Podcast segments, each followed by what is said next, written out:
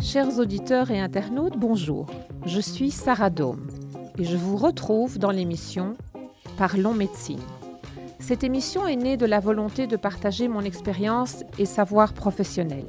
En effet, depuis 30 ans, je dirige avec passion l'institution Orthopédie Lucas et j'évolue dans un environnement médical entre médecins et patients. Maladie, traitement, thérapie, évolution médicale, nous allons prendre le temps de bien comprendre, de tout aborder et de discuter avec l'aide des médecins interviewés dans une ambiance riche, chaleureuse et éducative. Cette émission évolue chaque jour et prend la forme d'un podcast que je vous invite à suivre sur Spotify, YouTube, iTunes et Facebook. Bonjour professeur Kogan. Bonjour. Est-ce que vous pourriez en quelques mots vous présenter à nos auditeurs dans la nouvelle émission de ce matin? Et donc, je suis spécialiste en médecine interne, après avoir été chef du service de médecine interne à l'hôpital Erasme pendant près de 25 ans. Je suis maintenant, euh, consulte maintenant à l'hôpital Delta, euh, au Chirec. Et bon, du point de vue du titre de professeur, effectivement, j'ai enseigné la médecine interne, la sémiologie aux étudiants en début de cycle et plein d'autres choses. Nous allons aujourd'hui approfondir la question de la vaccination, qui est un sujet qui nous préoccupe tous en ce moment. Et afin de bien comprendre l'enjeu, pourriez-vous nous rappeler le principe de la vaccination? Alors, le, principe de la vaccination est de se prémunir contre euh, des agents infectieux que l'on serait à même de rencontrer. Notre système immunitaire comporte en particulier euh, une partie du système immunitaire qui est le système immunitaire adaptatif, c'est-à-dire qu'il va pouvoir euh, créer des mécanismes de défense spécifiquement à l'un ou l'autre agent infectieux. Le principe de la vaccination, c'est administrer euh, soit une partie de l'agent infectieux auquel on pourrait être confronté, soit dans certains cas l'agent infectieux lui-même, mais qui a été dépossédé de son pouvoir infectant. Et de la sorte, le système immunitaire va fabriquer notamment des anticorps, mais il n'y a pas que, on parle beaucoup des anticorps, et en particulier des anticorps qui pourraient neutraliser l'agent infectieux lorsqu'il se présentera, mais il y a également d'autres dimensions du système immunitaire euh, qui va permettre de conserver une mémoire de ce que le vaccin lui a apporté, et dès qu'il sera confronté à l'agent infection en question, il va pouvoir réactiver toute cette capacité de mémoire et organiser toute une série d'armes, dont des anticorps vis-à-vis de l'agent infectieux, et donc se protéger vis-à-vis de cet agent infectieux. J'aime cette image d'armes, donc on crée une armée dans le corps qui, quand voit arriver l'ennemi, se prépare et sait réagir. Alors, on crée une armée, mais en particulier une armée très spécifique par rapport à l'ennemi. Euh, nous avons euh, des, millions d'anticorps euh, qui sont prêts d'ailleurs, mais qui ne sont pas nécessairement prêts à répondre à une agression d'un agent infectieux en particulier. Le principe de la vaccination sera justement de développer un système tout à fait spécifique par rapport à l'agent infectieux en question. Est-ce que la vaccination, professeur Kogan, engendre les mêmes conséquences que la maladie? Est-ce que ça provoque la même chose que s'il n'y avait pas cette protection immunitaire et qu'on avait simplement la maladie? Non, précisément, le, principe, euh, c'est pas de rendre malade au même titre que l'agent infectieux. Euh, le principe est administré, et si on parle, puisque c'est bien entendu euh, cela que l'on a en tête actuellement, du virus SARS-CoV-2 qui donne la COVID-19, si on parle de ce virus-là, le principe de la vaccination va être d'administrer une petite partie du virus. Euh, en particulier ici, on se dirige contre la partie du virus qui précisément est l'élément d'accrochage et qui va justement infecter euh, le sujet s'il se trouve en présence euh, d'une personne. Et donc, on, on, ne reproduit pas l'infection virale. les réactions qu'on pourra avoir, et on pourra à un moment donné parler des effets secondaires, est simplement une réaction d'un système immunitaire qui est mis en éveil et qui donne une réponse inflammatoire, le plus souvent locale, mais qui pourrait être un peu plus générale, mais qui n'a rien à voir avec l'agent infectieux lui-même. Que se passe-t-il dans notre corps quand on se fait vacciner? Alors, donc là, voilà, on, est, on dégage son bras, on se fait euh, euh, piqué en intramusculaire, on injecte la, substance, euh, la substance vaccinale. Comme vous savez, pour la Covid-19, il y a différents types de, vaccins.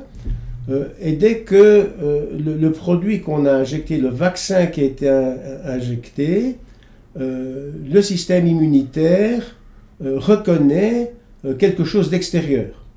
Et donc, il met en place un système de, de défense vis-à-vis de cet élément extérieur. Euh, ce système de, défense, euh, dans les phases initiales, n'a pas nécessairement à voir avec le système immunitaire adaptatif dont je vous ai parlé. On a une partie du système euh, immunitaire qui est très primitif, et dès qu'il voit un ennemi, quel qu'il soit, il tape dessus. Et donc, c'est ça qui va provoquer localement éventuellement une rougeur, une réaction inflammatoire là, non spécifique, euh, et puis va se mettre en place euh, toute la réponse immunitaire qui euh, dépend d'une série de cellules du système immunitaire, qui sont en particulier les lymphocytes, et il y en a de différents types, et qui vont conduire finalement à fabriquer des anticorps vis-à-vis de l'agent infectieux.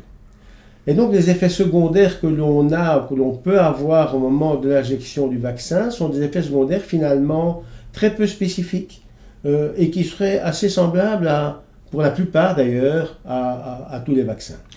Pourriez-vous préciser, puisque ça fait déjà deux fois qu'on évoque les effets secondaires, quels sont les différents types, professeur Kogan, d'effets secondaires que vous avez observés? Alors, les effets secondaires sont d'abord des effets secondaires euh, locaux, donc une, rougeur euh, au point d'injection, un durcissement au niveau de la, de la région, donc une réaction finalement inflammatoire locale. Ça peut dans certains cas provoquer éventuellement euh, un peu de fièvre, un peu de courbature, un état euh, grippal euh, qui généralement ne va pas s'étendre au-delà de, de, 48 heures. ce qui est particulier dans l'infection par le, la Covid-19 et que l'on a appris à connaître maintenant au fur et à mesure que l'on vaccine, c'est que des, personnes qui ont déjà été infectées et qui sont vaccinées euh, sont susceptibles de développer finalement deux types de réactions à ce vaccin. Euh, un type de réaction non spécifique, comme je vous l'ai dit, mais euh, comme ils ont déjà été vaccinés, on leur injecte une substance qu'ils ont appris à connaître par l'infection précédente. Et donc, il y a une partie de la, de la réponse euh, à ce vaccin qui, dans un cas particulier, pourrait être plus importante parce qu'elle va évoquer également une réponse du système immunitaire adaptatif et, donc créer une réponse éventuellement euh, plus marquée. Euh, et il y a des études récentes qui ont pu montrer que chez des gens qui étaient déjà vaccinés, qui, étaient, qui avaient déjà été infectés par la Covid-19, eh bien, ils pouvaient euh, avoir de la fièvre pendant 48 heures éventuellement et faire euh, une, grosse grippe. Mais de nouveau, en aucune manière, euh, quelque chose qui est l'infection par le virus lui-même. Certains d'entre nous véhiculent l'information que avoir reçu un vaccin de compte tenu de ses composants pourrait endommager ou être à risque ou être moins conseillé euh, pour notre santé. Quels composants en fait trouve-t-on dans un vaccin? Alors, le principe, comme l'avait dit un petit, un petit peu avant, le principe est d'administrer quelque chose qui ressemble à l'agent infectieux pour développer cette réponse euh, immunitaire de protection. Alors, le quelque chose, et si on prend l'exemple du, virus responsable de la COVID-19, euh, le quelque chose, c'est ce qu'on appelle la protéine spike, qui est la protéine du virus qui va permettre l'accrochage du virus euh, aux, euh, aux, différentes cellules de l'organisme et donc provoquer l'infection. Alors, cette protéine peut être administrée de différentes façons.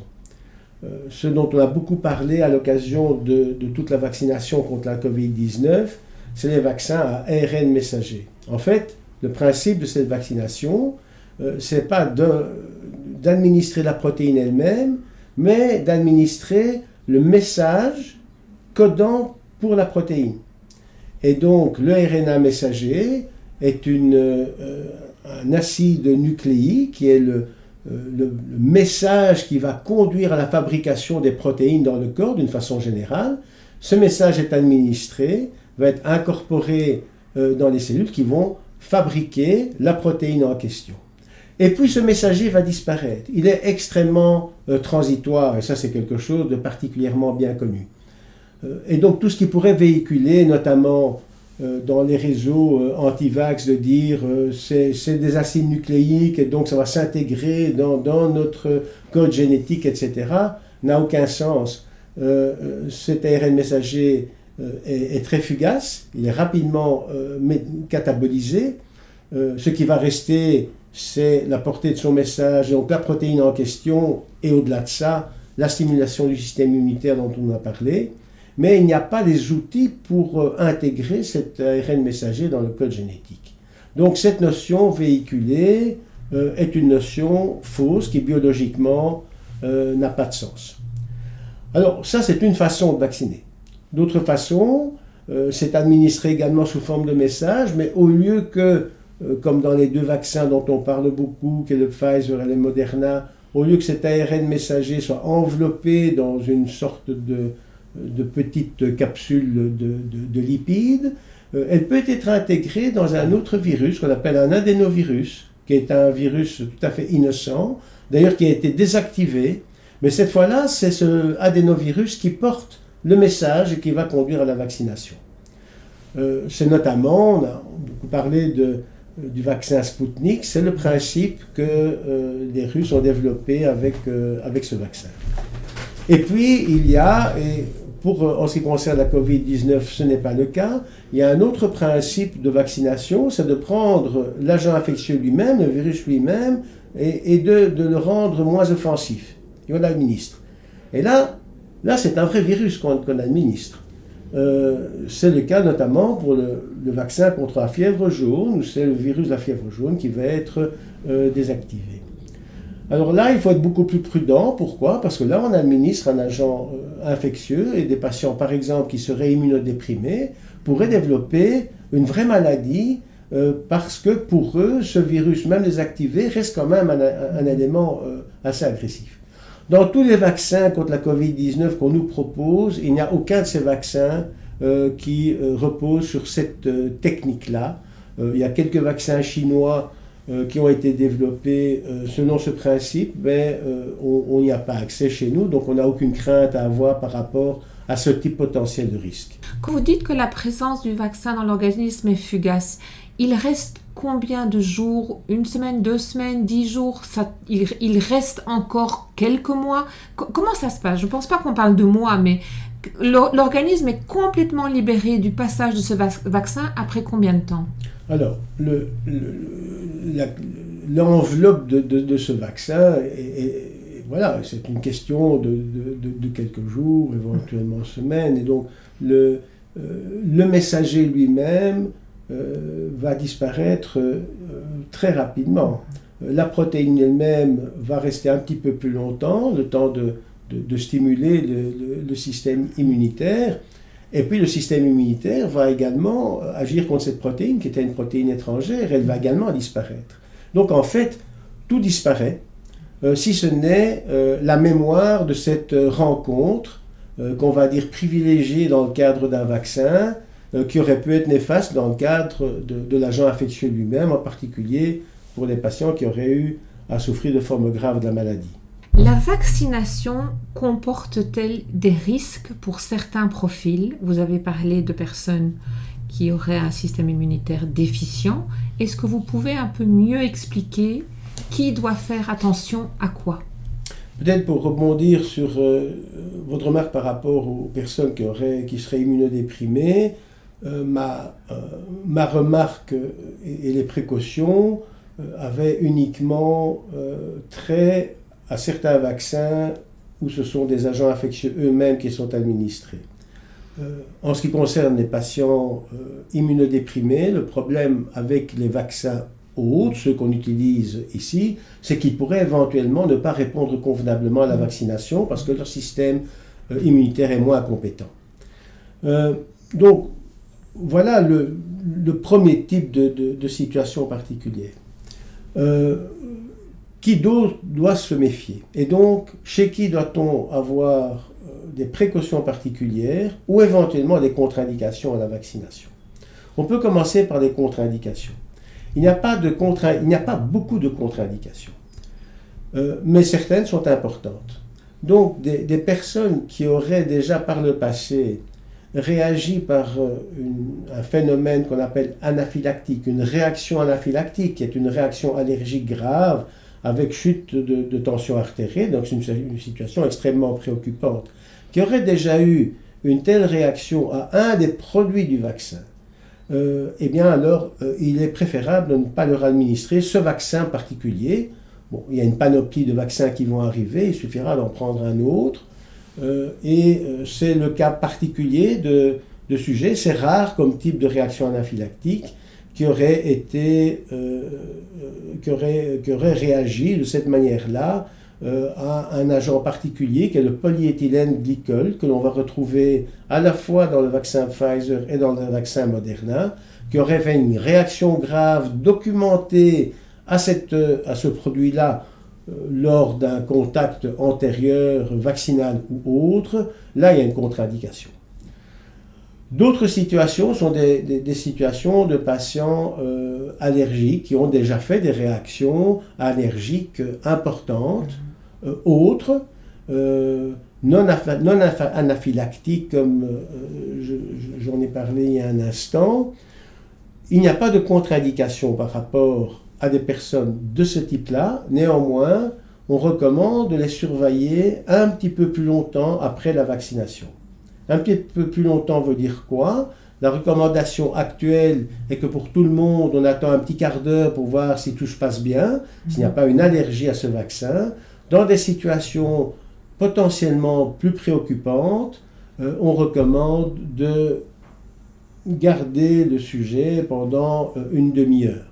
Pourquoi? Parce que la plupart des, réactions graves se passent de façon immédiate. La plupart dans la demi-heure qui suit, éventuellement un petit peu plus longtemps. Il faut savoir que ce type de réaction allergie grave est quand même peu importante en termes de fréquence on a maintenant euh, un recul sur plusieurs, millions de vaccinés. Il ne s'agit pas euh, des études initiales qui étaient les phases 3 des études où il y avait 40 000, 30 000 personnes qui l'avaient vacciné. Maintenant, on parle en millions. Et euh, les, résultats des, enquêtes sur ces millions de personnes, où on a bien documenté, dans certains cas particuliers, des réactions allergiques graves, il y a une vingtaine pour 2 millions. Donc ça veut dire 1 pour 100 000 comme type de fréquence. Donc c'est quelque chose d'assez exceptionnel qui survient euh, dans la période très courte euh, après la vaccination. Et donc on n'a pas à craindre, et c'est vrai d'ailleurs pour d'autres vaccins aussi, des réactions sérieuses dans les jours, les semaines, les mois ou les années qui suivent. Vous nous expliquez dans cette émission euh, Parlons médecine où nous parlons de la vaccination qu'il y a très peu de réactions graves, d'allergies, euh, mais si ça devait arriver, vous dites qu'on observe le patient un quart d'heure, une demi-heure, et que si une réaction doit, doit y avoir, elle a lieu dans cette période-là. Mais que fait-on s'il y a une réaction grave? Alors là, la manière de prendre en charge ce type de réaction est bien connue et bien codifiée.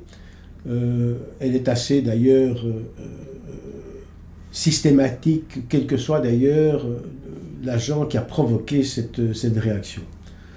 Et donc les centres de vaccination sont au courant et sont équipés. Donc il ne faut pas avoir la crainte que si on est vacciné au Ezen ou à Pacheco, qu'on est en plein désert.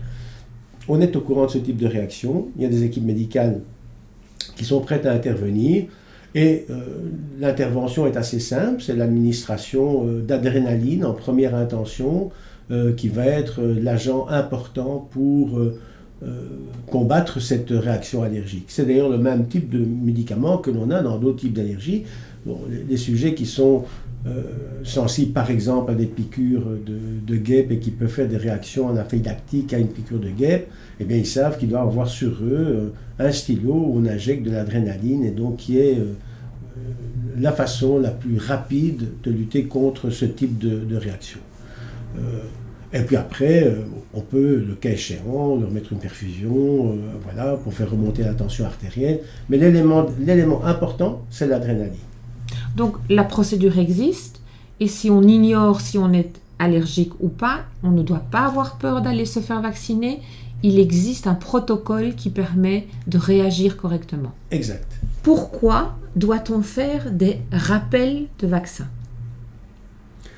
Alors, euh, j'avais évoqué que le, principe de la, euh, de la vaccination, euh, c'est mettre en place au, niveau du système immunitaire une mémoire par rapport à l'agent contre lequel on veut se protéger. Mais c'est bien que la mémoire est quelque chose qui, euh, qui peut être fugace et, des rappels sont aussi nécessaires. Hein. Pour les étudiants qui doivent euh, passer un examen, ben, il est bon non seulement de relire le cours, mais de le relire une deuxième fois et pour réactiver les circuits de mémoire. Pour le système immunitaire, c'est la même chose. et en fonction du type d'agent infectieux, d'ailleurs, euh, cette, euh, cette mémoire sera plus ou moins prolongée ou plus ou moins courte. Si on prend par exemple la vaccination contre le pneumocoque, qui est une vaccination qu'il faut également encourager dans une série de situations, eh bien on sait que le rappel se fera tous les 5 ans par exemple. Et donc ça veut dire que la mémoire est assez prolongée. Pour le tétanos, c'est même un peu plus long. En ce qui concerne ici euh, la vaccination contre la Covid-19, les, premières estimations, les premiers essais qui ont été faits euh, disent, mais voilà, euh, pour tel et tel vaccin, il faut faire un premier appel euh, au bout de trois semaines. Pour le Moderna, ce sera quatre semaines. D'autres vaccins qui ont d'autres principes dans le, produit qu'on va injecter ne demandent qu'une seule injection. Oui, comme le Johnson Johnson. Par exemple. mais on ne sait pas, la, la suite, on l'ignore.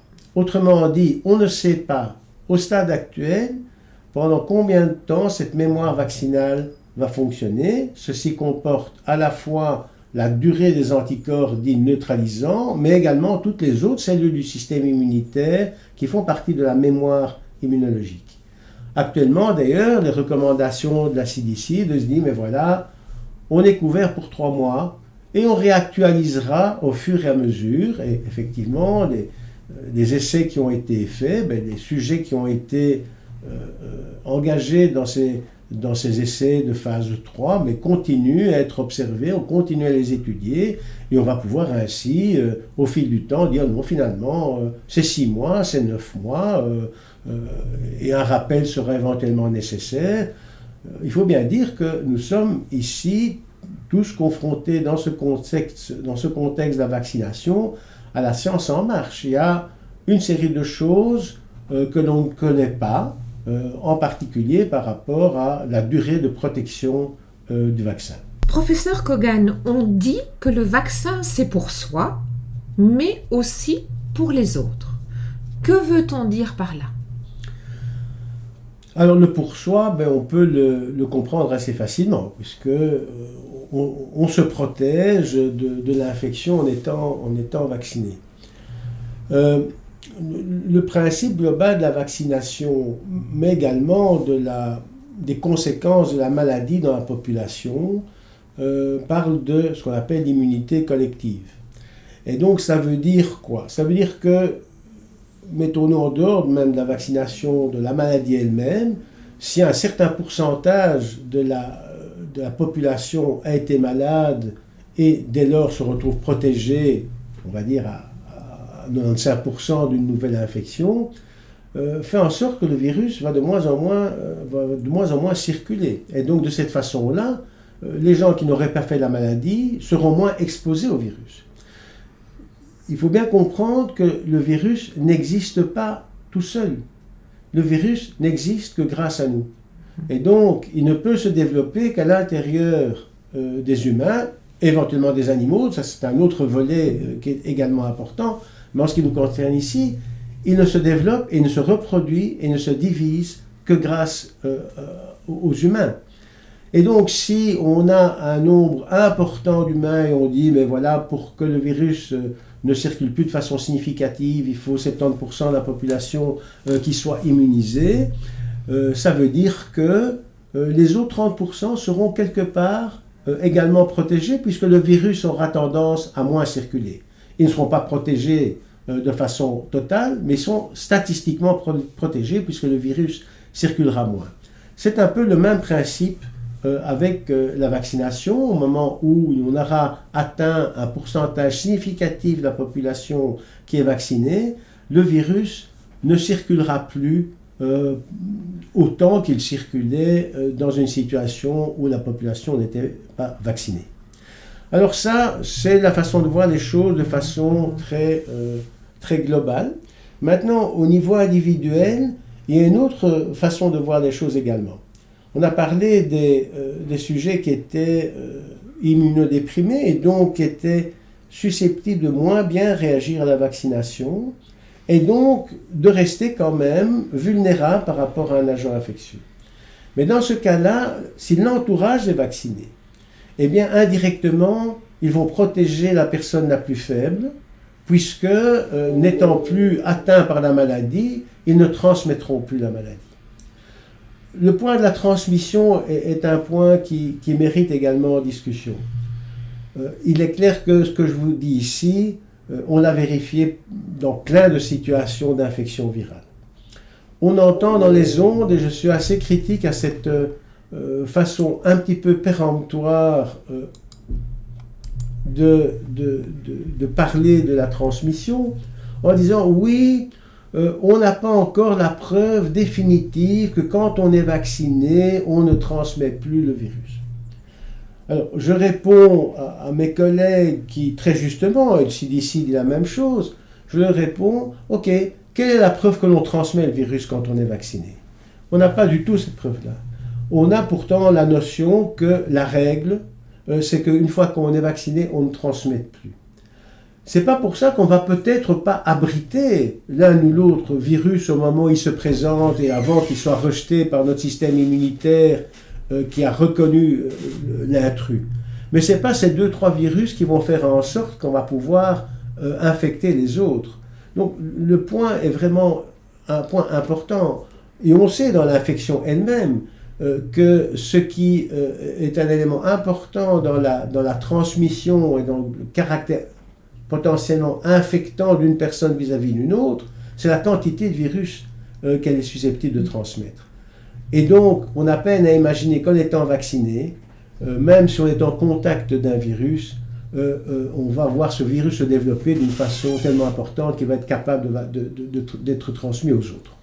Alors, on a des données de ce point de vue-là, mais qui sont encore des données fragmentaires. Il y a des données notamment dans les essais avec le vaccin Moderna, où avant la deuxième injection, ils ont fait des frottis pour voir à la fois chez ceux qui n'avaient pas reçu le, vaccin, c'est-à-dire des personnes placebo, qui ont reçu le vaccin placebo, et les autres, ils ont pu comparer euh, quelle était la proportion de personnes qui gardaient encore du virus en elles versus pas. Et donc, ils ont pu conclure avec des, euh, des calculs appropriés euh, que dès la première euh, injection de vaccin, eh bien, on était déjà à 60% de non-transmetteurs parmi ceux qui avaient été vaccinés. Et il est vraisemblable, bien entendu, qu'après la deuxième injection, ça soit encore mieux, et on peut s'attendre à ce qu'il y ait un parallélisme entre le fait d'être protégé d'une infection virale et le fait de ne pas devoir transmettre. Le principe de précaution fait en sorte que euh, on n'ose pas dire cela parce qu'on n'en a pas la certitude. Euh, alors, scientifiquement, ça peut être valable. D'un point de vue épidémiologique, je trouve que c'est contestable. Euh, en médecine, il est rare qu'on travaille avec des certitudes. En médecine, on a l'habitude de travailler avec des probabilités et on est déjà bien content comme ça. Et si on a une probabilité de telle infection que l'on traite parce qu'on est à 90-95% de probabilité, dans toute une série de situations, euh, c'est tout à fait suffisant. Euh, et en termes d'épidémiologie, c'est encore plus important. Alors, ce que je dis là n'est pas valable pour toutes les maladies. On ne va pas traiter euh, quelqu'un qu'on suspecte d'un cancer avec une chimiothérapie si on n'a pas la certitude. Donc, dans une série de situations, on a besoin de certitude. Mais souvent, dans la prise en charge d'une problématique clinique, euh, la probabilité importante est un élément qui est suffisant pour nous guider. Et je recommande que, en termes d'épidémiologie, on fasse la même chose. Euh, on est dans, une situation actuelle euh, privée de liberté de façon extrêmement importante. Je pense qu'il faudra à un moment donné penser à la relance, à l'acquisition des libertés dont on est privé depuis longtemps. Et dans ce contexte-là, il ne faut pas vouloir avoir 100% de garantie euh, de, non-infection, de non-transmission. Si on a 90%, 95%, c'est déjà très bien. Et d'un point de vue épidémiologique, c'est tout à fait suffisant. Professeur Kogan, comment l'efficacité et les effets secondaires du vaccin sont-ils analyser et surveiller. Vous nous dites qu'on a déjà, contrairement à la phase 3 d'une mise en, route d'un vaccin où on n'a que quelques dizaines de milliers de, de, cas qu'on peut surveiller, ici on a déjà des millions de cas, d'accord, mais qui surveille et on analyse quoi et comment? Mais donc là, les effets secondaires de, de, de tout produit médical, que ce soit des, des, euh, médicaments ordinaires ou des vaccins, euh, cette surveillance est organisée. Donc il y a des processus de suivi de la sécurité des médicaments au-delà des phases d'essai, donc on va dire dans la vraie vie, et c'est la même chose pour les vaccins. Euh, et il y a des experts qui vont analyser euh, des effets secondaires potentiels. Et dans l'analyse détaillée d'un effet secondaire potentiel, il est important de voir en fonction du type d'effet secondaire, euh, de la, euh, du moment où ils arrivent par rapport à la vaccination, de la personne considérée s'il y avait des comorbidités, de voir s'il y a un lien ou pas, lien potentiel ou lien éventuellement plus sûr entre la vaccination et l'effet secondaire rencontré. Et euh, cette, analyse se fait euh, par des, experts désignés et cette information remonte progressivement euh, vers le pays en question et puis vers l'Europe par rapport, par rapport à, la communauté européenne, mais c'est également vrai dans les autres, dans les autres pays. Et c'est finalement la, la somme d'un même effet secondaire qui pourra à un moment donné attirer l'attention sur un effet secondaire potentiellement lié euh, à la vaccination. Euh, ça, je dirais que c'est la façon euh, à la fois systématique, mais non dirigée vers un effet secondaire en question. Il y a un autre moyen de surveillance, c'est des effets secondaires qu'on aurait pu rencontrer avec d'autres vaccinations. Euh, et donc, euh, on sait que euh, ce type d'effet secondaire peut éventuellement se retrouver. Et donc, on va avoir une attention particulière par rapport à tel et tel et tel possible effet secondaire qui pourrait survenir dans le cadre d'un nouveau vaccin, par exemple. Professeur Kogan, faut-il être testé Covid avant de se faire vacciner? Y a-t-il un risque d'être positif et de recevoir en plus le vaccin? Alors, on, peut décliner cette question de, différentes façons. un des, points concerne les personnes qui ont déjà été euh, infectées, donc qui ont eu à un moment donné une infection documentée euh, de Covid. Euh, ces personnes peuvent être vaccinées dès lors qu'ils sont sortis de la phase symptomatique de l'infection et il est probablement préférable d'attendre 2-3 mois avant d'être vacciné. Euh, deuxième point, euh, est-ce qu'il euh, y a un problème d'être vacciné au moment où on est en pleine infection? Là, on ne le recommande pas. Il faut attendre que l'infection soit passée. Ceci est valable à la fois pour la première injection ou pour la deuxième, parce qu'on peut se retrouver dans une situation où on a eu la première injection, cette première injection n'est pas suffisante pour protéger à 95%, et donc, malchance, on pourrait très bien avoir une, infection euh, euh, dans les jours qui suivent euh, ou plus la, première injection vaccinale. On recommande de différer à ce moment-là la deuxième. Mais en dehors de ces situations-là, donc s'il n'y a pas de symptômes qui devraient alerter d'une infection potentielle, il n'y a pas lieu de tester tout le monde avant d'être, avant d'être vacciné. D'ailleurs, ce serait pas réalisable sur une, sur une grande échelle. Et de la même manière, il n'est pas recommandé non plus de vérifier la présence d'anticorps avant, euh, avant une vaccination. Cela fait donc maintenant un an que nous sommes confrontés à ce virus. Ce vaccin euh, ARN est-il vraiment fiable compte tenu justement de la rapidité de son développement par rapport aux années requises pour un vaccin classique? Il y a un petit doute dans la population. Les gens se disent tout ça a été trop vite, on ne sait pas encore vers quoi on va. Quelle est votre opinion? Mais donc évidemment c'est une question qu'on entend de, de, façon euh, régulière. D'une façon générale, la peur, c'est ce qu'on ne connaît pas. Donc c'est ça qui génère la peur. Euh, en fait, effectivement, le, vaccin a pu être développé euh, de façon beaucoup plus rapide que pour d'autres vaccins. Et ceci pour euh, euh, plusieurs raisons. La première raison, c'est que dans le développement d'un vaccin et d'un médicament d'une façon générale, il y a différentes phases dans le développement qu'on appelle phase 1, phase 2, phase 3. La phase 3 étant l'administration du vaccin à une hein. population déjà significative de personnes ces phases sont d'habitude, euh, se succèdent. Et donc ça prend un temps dans la succession.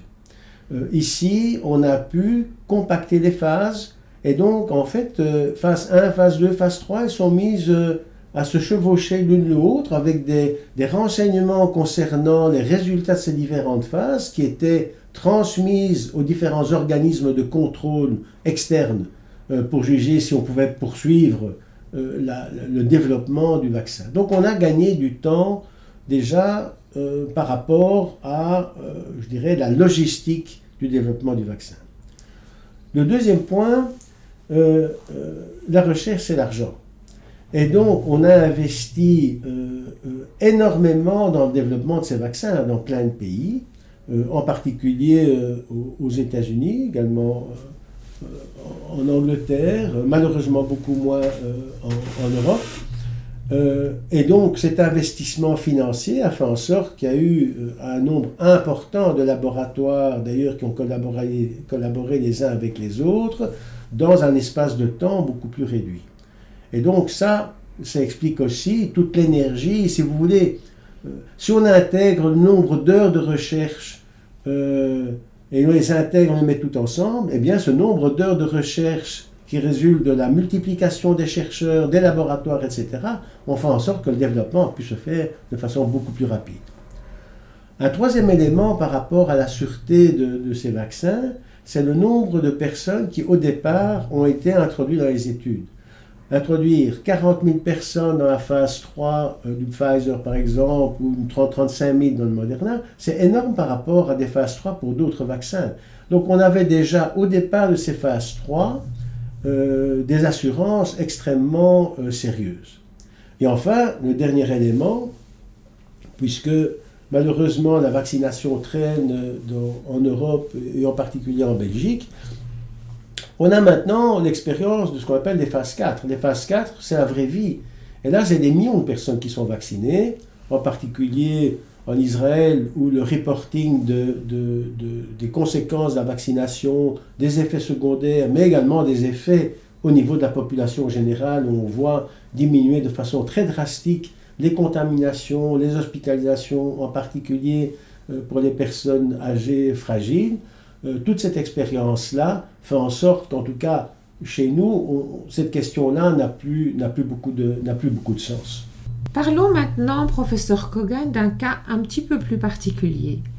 Une future jeune maman peut-elle être vaccinée contre la Covid-19 alors cette question-là est effectivement une, question importante pour laquelle on n'a pas de réponse, euh, on n'a pas de réponse formelle. On n'a pas de réponse parce que euh, on n'a pas suffisamment de, euh, de, patientes, de femmes enceintes qui ont, qui ont eu l'occasion d'être vaccinées. Il y a des études animales qui sont montrées qu'il n'y a pas de, pas de problème et pas de contre-indication. Euh, au plan théorique non plus, mais on ne peut pas en avoir euh, l'assurance d'assurance formelle.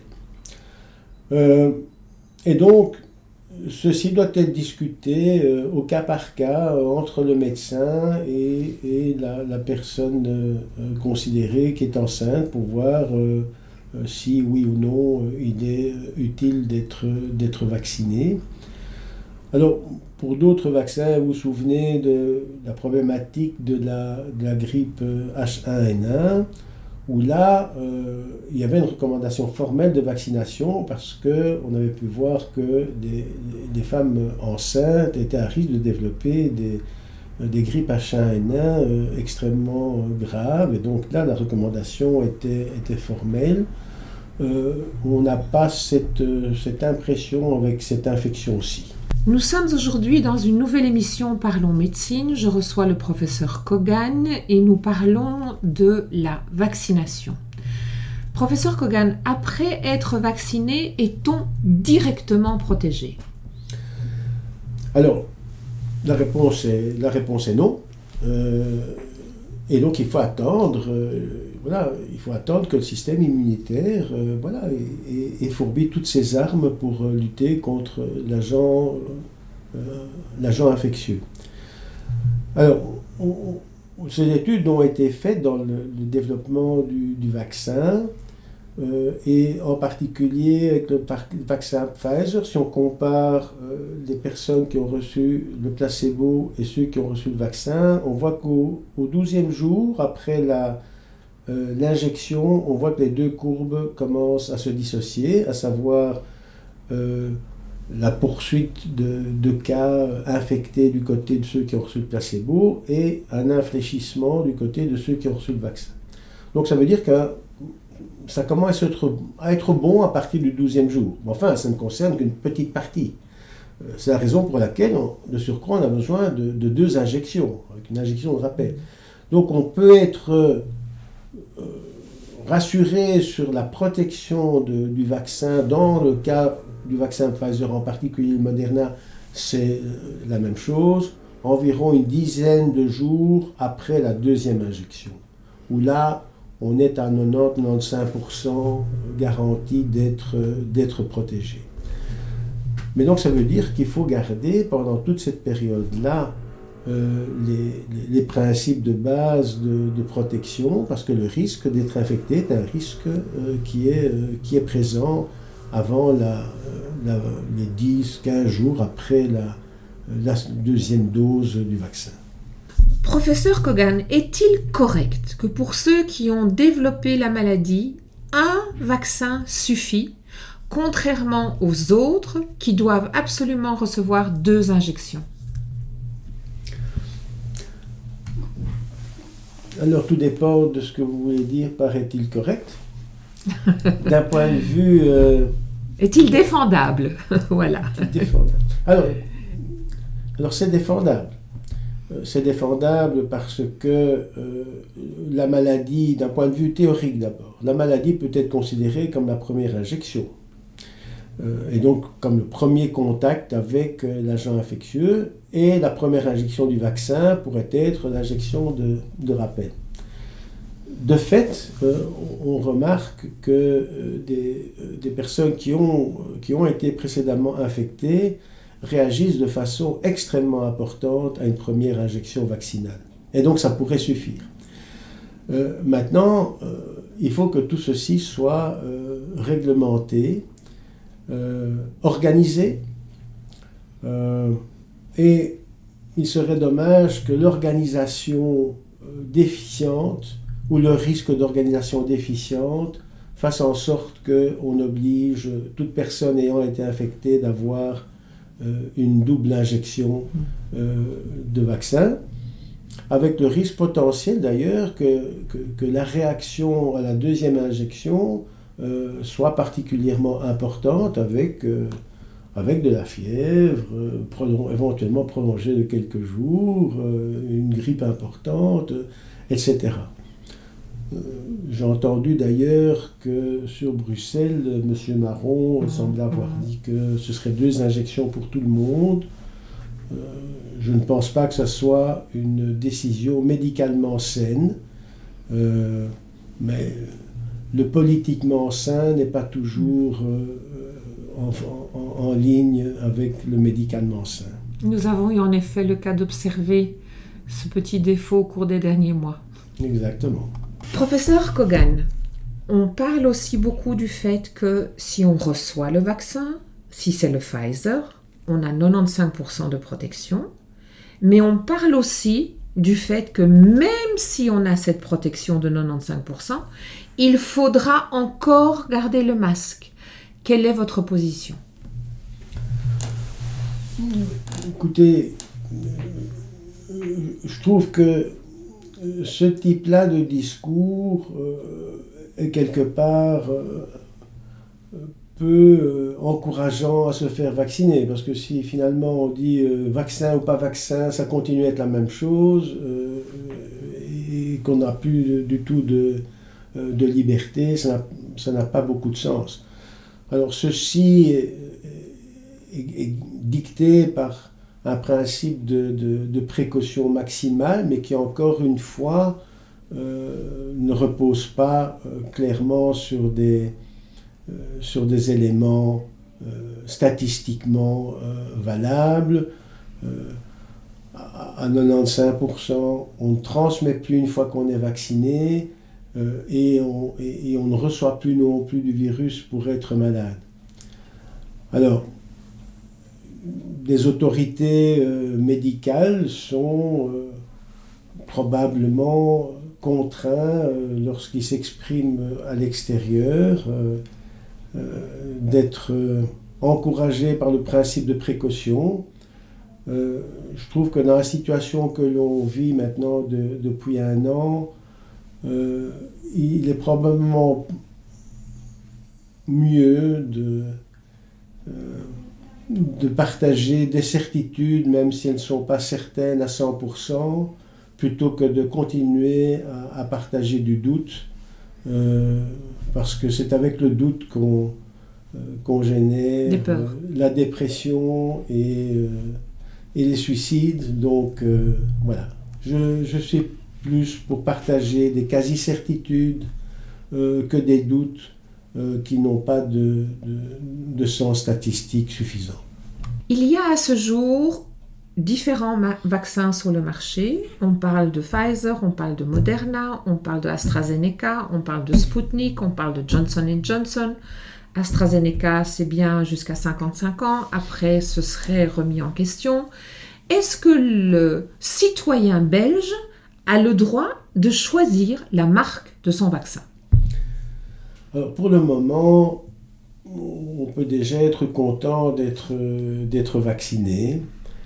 Euh, et également par rapport à la logistique de la vaccination, ça paraît compliqué. Alors, il y a déjà, comme vous l'avez dit, euh, des, euh, des, recommandations, notamment en ce qui concerne l'âge et l'absence de données concernant AstraZeneca par rapport euh, aux, personnes âgées. Donc voilà déjà une sélection qui ne sera pas directement le choix euh, de la personne, mais euh, des considérations d'ordre médical qui vont dire, ben voilà, pour telle catégorie de patients, c'est plutôt tel vaccin ou, tel autre. à l'avenir, il n'est pas impossible, et même probablement certain, que on sera dans une situation où on aura d'ailleurs, comme pour d'autres vaccins, différents vaccins disponibles. Et là, ben, le choix sera dicté par, euh, la discussion entre son médecin et, et, le patient par rapport à quel vaccin serait le plus approprié. il y a d'autres études qui vont, sortir. Il y, a, relativement peu d'études dans les maladies auto-immunes euh, chez les patients immunocompromis, etc. Et donc on pourrait se retrouver avec des recommandations qui vont plus pour tel ou tel vaccin en fonction de tel ou tel type de, situation. Euh, imaginons qu'à un moment donné, des vaccins euh, basés sur des virus atténués soient disponibles. Il est clair qu'ils seront totalement déconseillés à des patients qui sont immunocompromis. et donc, J'imagine que, que, dans un avenir euh, plus ou moins lointain, euh, on pourrait être amené à, à, discuter du choix de, du, vaccin avec son médecin. Il est clair qu'il se profile, pour le moment c'est assez sous-jacent, mais il se profile la théorie que nous allons vivre avec ce virus et qu'il va rentrer dans le panel des vaccins réalisés chaque année, comme celui de la grippe par exemple, et que donc on ira chez son pharmacien chercher son vaccin Covid-19 et qu'on le fera de manière, j'allais dire, euh, aussi conseillée que, celle, que celui de, la grippe. Est-ce que vous voyez aussi se profiler la même théorie?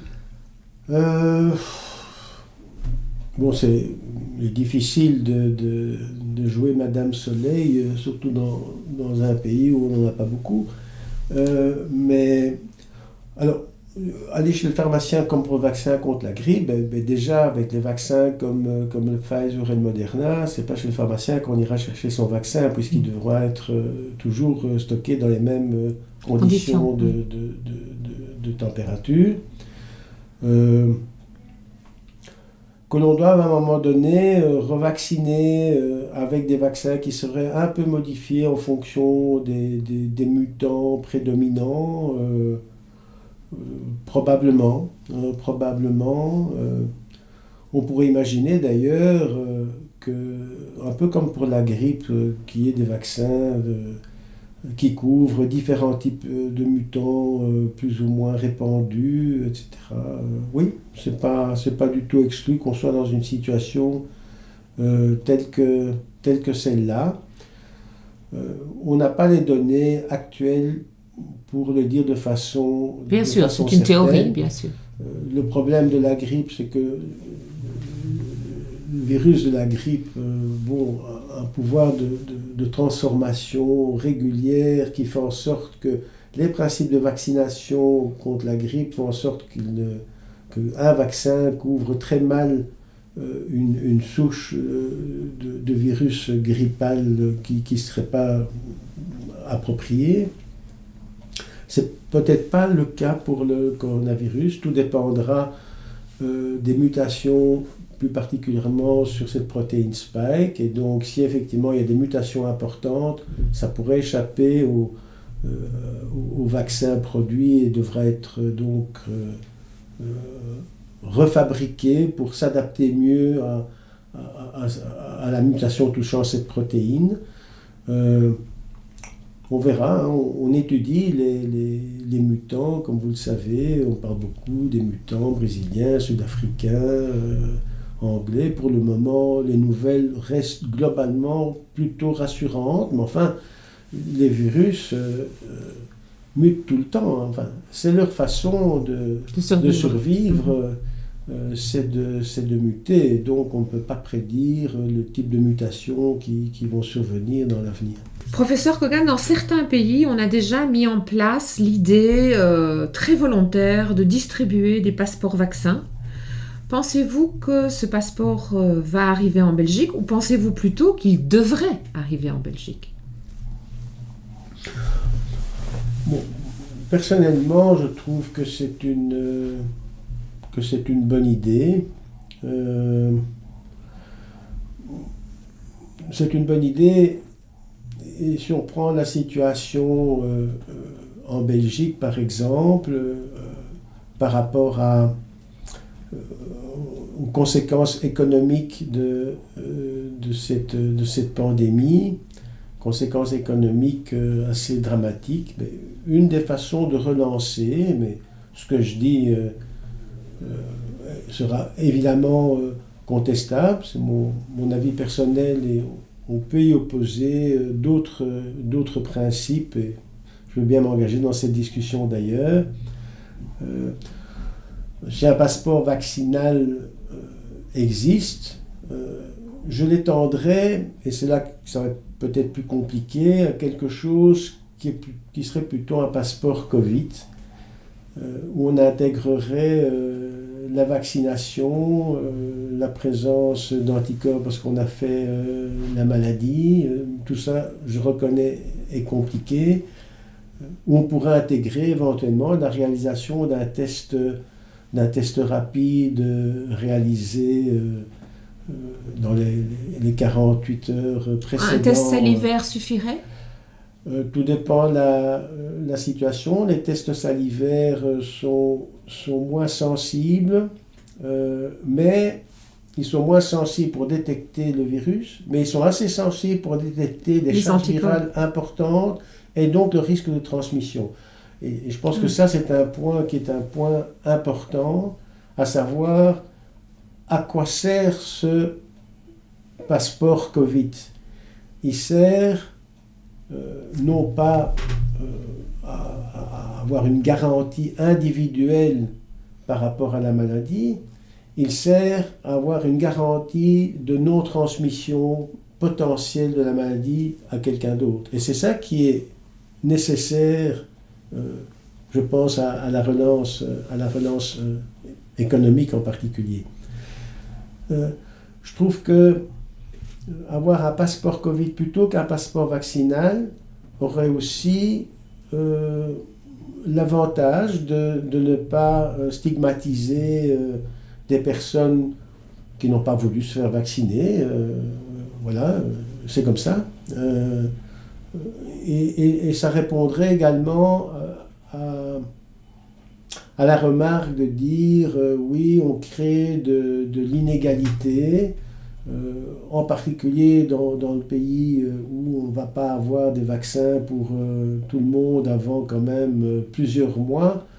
le fait de se dire, mais voilà, vous n'avez pas eu l'occasion d'être vacciné, mais enfin, vous pouvez aller à telle manifestation culturelle, si vous avez refait un test salivaire, pourquoi pas euh, la veille ou le matin qu'il est négatif. Euh, je dirais que ça sera un élément qui permettrait de contrer le, le caractère euh, éventuellement considéré comme inégalitaire de, de ce type-là de, de, passeport. Donc je parlerai plus d'un passeport Covid que d'un passeport vaccinal. Ceci dit, le passeport vaccinal est plus facile à mettre en, œuvre que ce dont je, vous parle ici. Quoique, quoique euh, l'informatique euh, permettrait d'avoir une, une, structure centralisée euh, qui, qui, générerait un QR code disant bon, pour, bon pour la circulation, quel que soit le, l'élément qui rend le, bon pour la circulation, que ce soit euh, le vaccin qui a été réalisé comme il faut et, depuis X mois, euh, et ça, et ça c'est susceptible de changer, ou que ce soit la réalisation d'un test rapide qui est, euh, qui est négatif. Professeur Kogan, nous parlons de la vaccination. Nous avons abordé différents sujets, mais dites-moi, quel est le sujet que nous n'avons pas encore évoqué sur lequel vous aimeriez vous exprimer? Écoutez, on a, je pense qu'on n'a pas vraiment parlé directement de la problématique des voyages. Euh, et, euh, et donc vaccination et voyage. Et donc je suis vacciné et j'ai un passeport de vaccination dont on a parlé je reviens de voyage. Actuellement, je dois me faire tester et être en quarantaine. Est-ce que ceci a un sens? Euh, Je pense que ça n'a pas de sens. Alors, dans le site du Centre des, maladies aux États-Unis, le CDC, à actualiser cet élément-là en particulier, pas directement par rapport au voyage, mais par rapport au contact de quelqu'un qui est vacciné et qui aurait eu un contact avec euh, une personne euh, malade ou potentiellement malade. actuellement, avec le système de tracing, on, doit être testé et mis en quarantaine.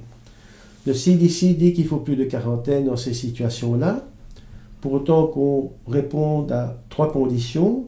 Un, que l'on a eu euh, la double injection vaccinale et qu'on se situe au moins 10 jours après la deuxième injection. Deux, que le vaccin que l'on a eu date de moins de trois mois, tout en sachant, et ils le disent, que ceci va être réactualisé. Et trois, que l'on n'a pas de symptômes. Et si on a des symptômes, la recommandation est de se mettre en, quarantaine. Si les trois conditions sont réunies, il n'y a pas de raison euh, euh, d'être mis, mis en quarantaine.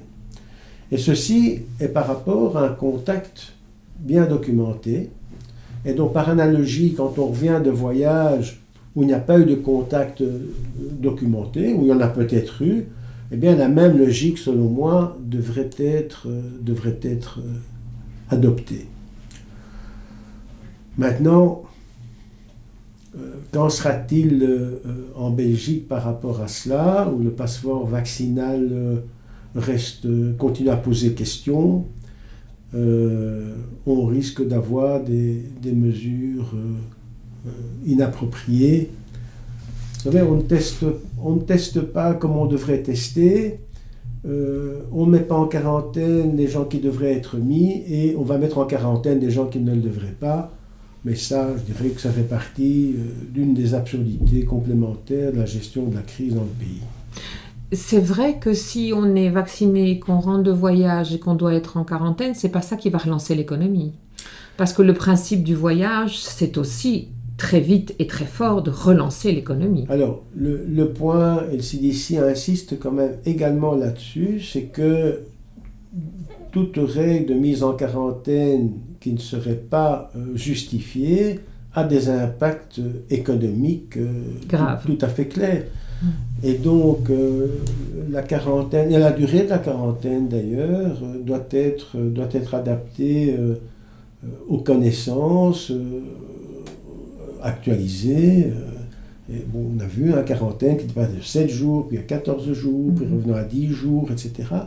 Tout ça, comment, enfin, tout ça est, est, est, documenté de façon beaucoup plus précise au fur et à mesure des études. Et donc, euh, la justification d'une quarantaine, indépendamment de, ce dont on parle ici, de 10 jours. C'est probablement 10 jours maximum de, quarantaine, compte tenu de ce que l'on sait maintenant de la persistance du virus chez quelqu'un qui a été euh, infecté, par exemple. Professeur Kogan, nous arrivons à la fin de cette émission qui était une rencontre passionnante. Je voudrais vous poser ma dernière question. Si vous étiez ministre de la Santé, et s'il n'y avait qu'un ministre de la Santé, c'est-à-dire vous, qu'auriez-vous fait différemment pour gérer cette crise en Belgique? Bon, écoutez, d'abord, pour répondre à cette question, euh, ce n'est pas une émission qu'on aurait besoin, c'est un feuilleton avec plusieurs, euh, avec plusieurs épisodes. Bon, en plus, euh, je, ne me sens pas dans, dans une situation un peu présomptueuse de, de, donneur de leçons. Euh, et il est plus facile de dire après ce qu'il aurait fallu faire qu'en que, étant confronté euh, au, moment même, au moment même à une situation quand même euh, pleine, pleine d'inconnus. Donc je pense qu'il faut, faut être raison garder. Je ne parle pas que au niveau politique, je parle aussi peut-être au niveau scientifique. Qu'auriez-vous fait différemment? Alors, je pense que les, deux éléments, il, me paraît difficile de, dissocier les éléments scientifiques des, prises de, des prises de décision politiques. D'ailleurs, on a connu... Euh, on a connu cela tout au long de la crise avec euh, des, vues qui étaient un peu différentes entre les experts et le politique. Mon impression, c'est que l'attitude a été inappropriée du début jusqu'à la fin, et encore actuellement. Euh, je trouve que au début, la, la réponse à l'épidémie a été, euh, a été trop molle. Quand je dis le, le, début, c'est, euh, on va dire, de février, y compris jusqu'au mois d'août. La réponse a été trop molle. Je pense qu'on aurait dû euh, prendre des mesures plus radicales que ce qu'on en a, que ce qu'on en a pris et, et, plus tôt. Et donc, de cette façon-là, ça n'a pas été approprié. Je pourrais revenir sur les détails. Euh, et actuellement, je pense qu'on continue à prendre des mesures qui sont inappropriées dans l'autre sens et qui sont trop fortes par rapport à, la réalité du, terrain. Enfin, ceci est mon, avis personnel et, c'est discutable. Vous savez qu'on parle beaucoup euh, zéro Covid, hein, donc il y a toute une série d'experts qui disent qu'on doit se débarrasser totalement du, virus, de refaire un confinement dur à la façon asiatique, australienne C'est vrai que ça a marché dans certains pays. Ça a marché à un certain moment dans, certains pays. Euh, à, à certains moments de, de, de, l'infection et avec des cultures qui, qui, qui, ne sont pas la nôtre. Euh, parce qu'on pourrait dire euh, zéro Covid, zéro accident, on ne prend plus la voiture parce qu'il y a des accidents de la route, zéro alcool parce qu'il euh, y, a des cirrhoses, etc. Donc on peut dire zéro, on pourrait dire zéro politique aussi, hein, finalement. Donc donc voilà, je pense qu'il est temps de, relâcher de façon, de façon sensée. Alors, notre pays n'a pas été très différent euh, de nos voisins français. Je pense que ça a été fait un peu de la, géré un peu de la même manière. Euh, le fait de dire au départ les masques ne servent à rien parce qu'on n'avait pas de masque euh, était un problème. Je crois qu'on a été en retard sur la la commande des masques. On a probablement été en retard sur la commande des vaccins. Des vaccins aussi, on les a commandés en novembre. Voilà, et donc euh, il y a quand même eu une lenteur de, de, réaction. Euh, voilà, je pense que ça c'est un, des éléments, un des éléments critiquables. Maintenant, ça pourrait remonter plus loin, mais enfin, euh, la façon dont, dont ont, été gérés les soignants, euh, et en particulier les soignants de première ligne, est également fort, euh, fort, fort critiquable. et là, on peut aller au-delà d'ailleurs de la crise. On, on s'est retrouvé dans une situation de, de pénurie d'infirmières et, et, et, de médecins parce que des mesures non appropriées ont été prises depuis des années. Il aurait fallu, notre proposition, ce n'était pas uniquement ministre de la Santé maintenant, c'était ministre de la Santé depuis longtemps. Au moment où on a instauré un numerus clausus sous la pression des syndicats médicaux et du politique, alors qu'on était déjà en pénurie de, de médecins. Et c'est ce fil rouge de toujours vouloir faire des économies, de toujours vouloir réduire euh, les coûts. Euh, on, a, on a réduit. On, a, fermé des lits, on a. On a réduit les, les, coûts. On n'a pas pris en considération la situation des, des, infirmières au quotidien, bon, dont le métier est particulièrement lourd et, et difficile et, qui a conduit à avoir des pénuries d'infirmiers, non pas par numerus clausus, mais par dégoût de la profession, parce qu'elle n'était pas prise en considération. Donc on n'a pas trouvé des incitants qu'il fallait justement pour, euh, encourager euh, ce, métier difficile, etc. Donc on, souffre là euh, d'un nombre de carences importants dans, la, façon, dont la santé était gérée dans ce pays depuis, euh, depuis plusieurs années. Si vous pouviez prendre une décision aujourd'hui, vous prendriez laquelle? Changer quelque chose? Le salaire de quelqu'un en particulier? L'organisation de l'hôpital en particulier?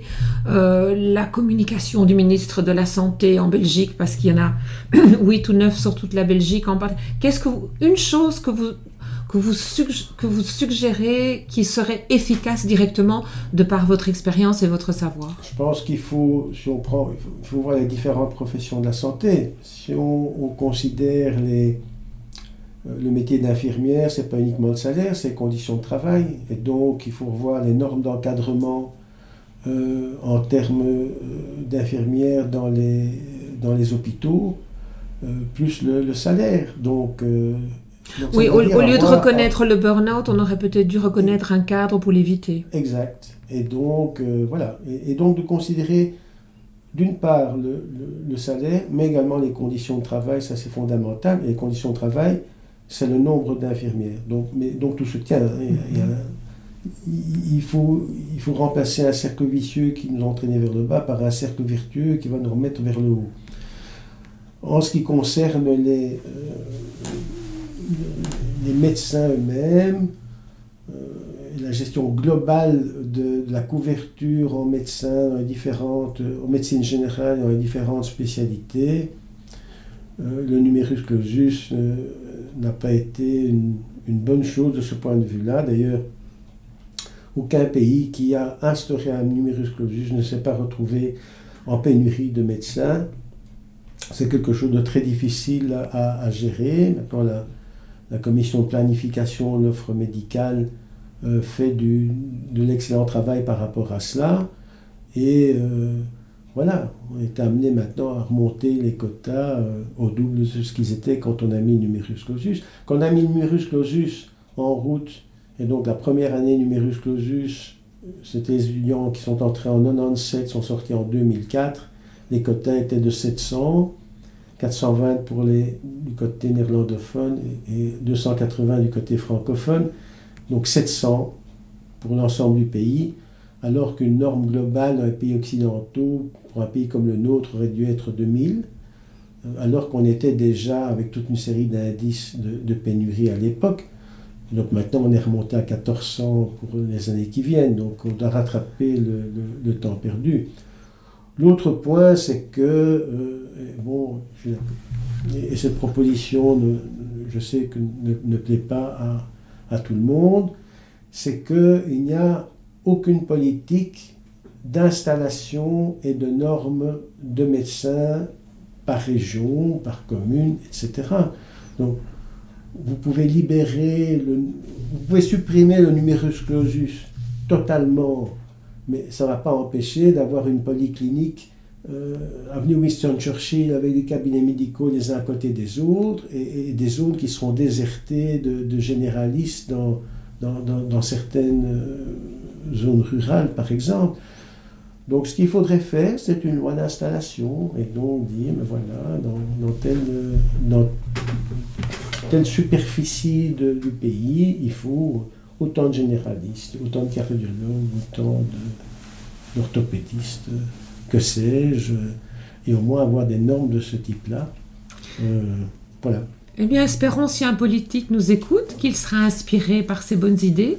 Je vous remercie pour cette belle rencontre et je vous souhaite une excellente fin de journée. Eh bien voilà, chers auditeurs, une nouvelle rencontre de Parlons Médecine qui se termine. Vous pouvez nous retrouver sur Spotify, YouTube, iTunes, Facebook. Cela s'appelle Parlons Médecine, le podcast. Bonne fin de journée.